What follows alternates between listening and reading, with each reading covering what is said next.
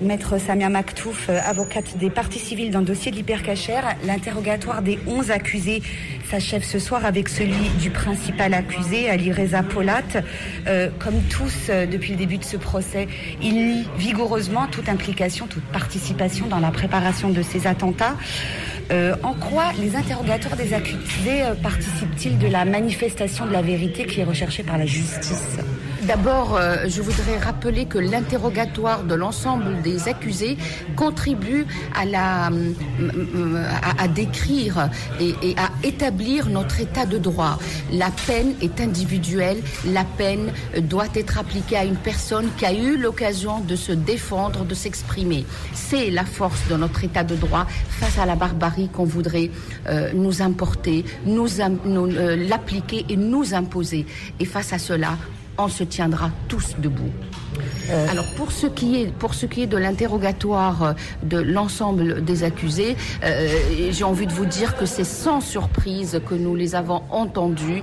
Ils sont restés comme c'était depuis le premier jour dans la négation, dans la la revendication du fait qu'ils ne sont pas dans ce procès, qu'ils ne comprennent pas leur présence même dans ce box, qu'ils n'ont rien fait, qu'ils ne sont pas des terroristes, que oui ils sont dans la délinquance ordinaire, comme il, le disait, euh, euh, mais euh, pour rien au monde, on pourrait leur les, indiquer, en tout cas trouver des éléments selon eux de, personnes radicalisées ayant servi les, les, terroristes, ayant armé ces terroristes, alors qu'on est bien euh, il est bien clair, il ressort clairement après ces nombreuses semaines d'interrogatoire qu'il y a euh, de, la proximité euh, avec ces terroristes, que ces accusés ont chacun dans son rôle apporté son appui logistique,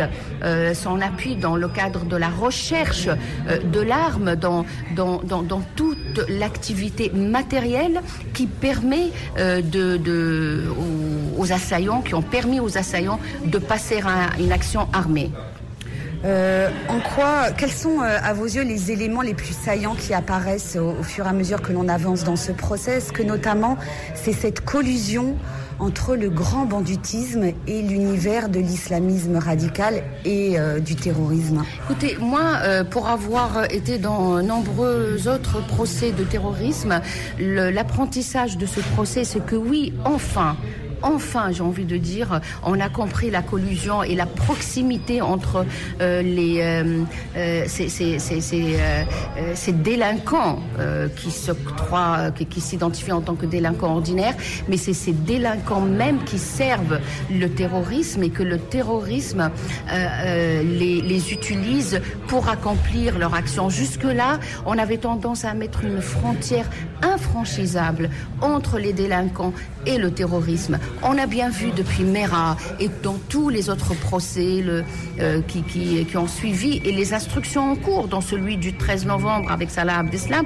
c'est parce qu'ils ont bénéficié d'aide logistique, de, d'apports de, financiers, de proximité, euh, euh, je, dirais même jusqu'à l'accomplissement de la plus petite des tâches. Et je pense à cette décapitation de, de, de ce professeur image de notre République où des mineurs, pour des billets de 500 euros, ont contribué à identifier euh, la cible. Donc ce que je veux dire, oui, s'il y a un apprentissage, et pardonnez-moi de tirer des leçons, parce que j'ai assisté à plusieurs euh, procès euh, terroristes, il faut qu'on se concentre et qu'on rende le rôle et qu'on identifie et qu'on mette le curseur là où il faut euh, pour tous ceux qui apportent de l'aide de quelque nature que ce soit euh, à ces terroristes, qui arment ces terroristes pour qu'ils euh, puissent passer à une action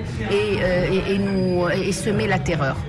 Dernière question, Maître Maktouf. Nous sommes bien sûr dans un état de droit. La justice est indépendante. Néanmoins, nous sommes dans un contexte politique en France avec ces menaces terroristes de plus en plus importantes. Euh, en quoi ce contexte peut-il jouer dans la décision finale que prendront les juges? D'abord, permettez-moi de rappeler que je suis avocate, que je me soumets à l'état de droit qui est celui et qui honore notre République, la France, euh, l'environnement, euh, je dirais, n'a pas tendance à influencer une cour d'assises spécialement constituée, comme c'est le cas de cette cour. Euh, ce n'est pas l'environnement qui influence. Nous sommes, pardon de le rappeler, dans un état de droit, ce qui permettra à cette cour de décider de la sanction à prendre et de décider de la responsabilité de chacun, c'est le dossier d'instruction.